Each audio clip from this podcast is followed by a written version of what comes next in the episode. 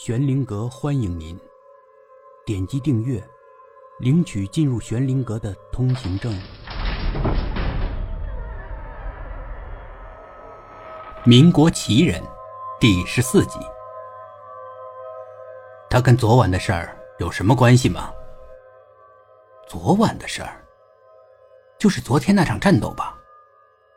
谁知道他跟那个事儿有什么关系呢？我也想找人好好问问。不知道，我说，老三阴沉的盯着如尘。刚才那个大兵说，他立了大功，不多亏这个什么如尘的帮助吗？这到底是怎么回事？老三问我。老三把这些事儿联系到一起，说明他还没有糊涂。不清楚。如尘自己却走上前。在担架旁坐了下来。我是个看相的，昨天我夜观天象，提醒县长要提防小人，西方有灾。如尘说：“你提醒县长。”老三直勾勾的望着如尘。嗯。老三想了一会儿。这么说，我们昨天死的一百多个兄弟。都是跟你有关系了。如尘不吭声了，不过他也没有否认。是吗？我们那死去的一百多个弟兄，都是拜你所赐。老三提高了声调，如尘叹了口气。我只是提醒县长注意一下，免得中了埋伏，伤亡太重。我没想到他居然将计就计。来了个反包围。周兵是个火爆的脾气，站起来就要打如尘，我阻止了他。先别急。周兵竟然跟我犟嘴，还不急？就是因为他，我们山寨死了一百多个弟兄，你还不让我急？我不说话了。可老三做了一个手势，让周兵安静了一些。你怎么知道我们会给保安团设埋伏？如尘微笑着，夜观天象。老三恼怒的挥挥手：“少他妈的扯淡！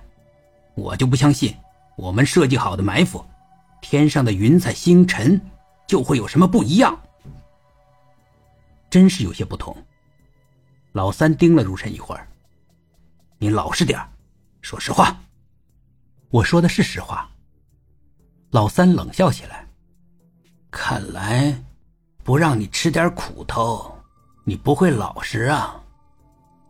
周兵，吴二赖子，按住这个鬼道士，揍他个狗日的！周兵和吴二赖子摩拳擦掌，跃跃欲试。快手扯住了周兵，周兵像是要马上动手的那位。周兵扭过身，瞪着快手：“干什么？有话好好说。”周兵又看着牢里的其他人。似乎没有人赞同他的行为。老三也很快弄清楚状况。老三看着我：“老五，就是因为这个道士，咱们死了一百多个弟兄，我是不是该弄清楚状况啊？”“是。”“那么，我要审这个道士，请你让弟兄们不要干预。审，我没意见。”山上死了那么多弟兄，我也很痛心。不过呢，在审之前也得搞清楚一些情况。什么情况？比方说，如尘道长已经在这里关了一个月了，那又怎么样？老大发现老四是奸细，是什么时候的事儿？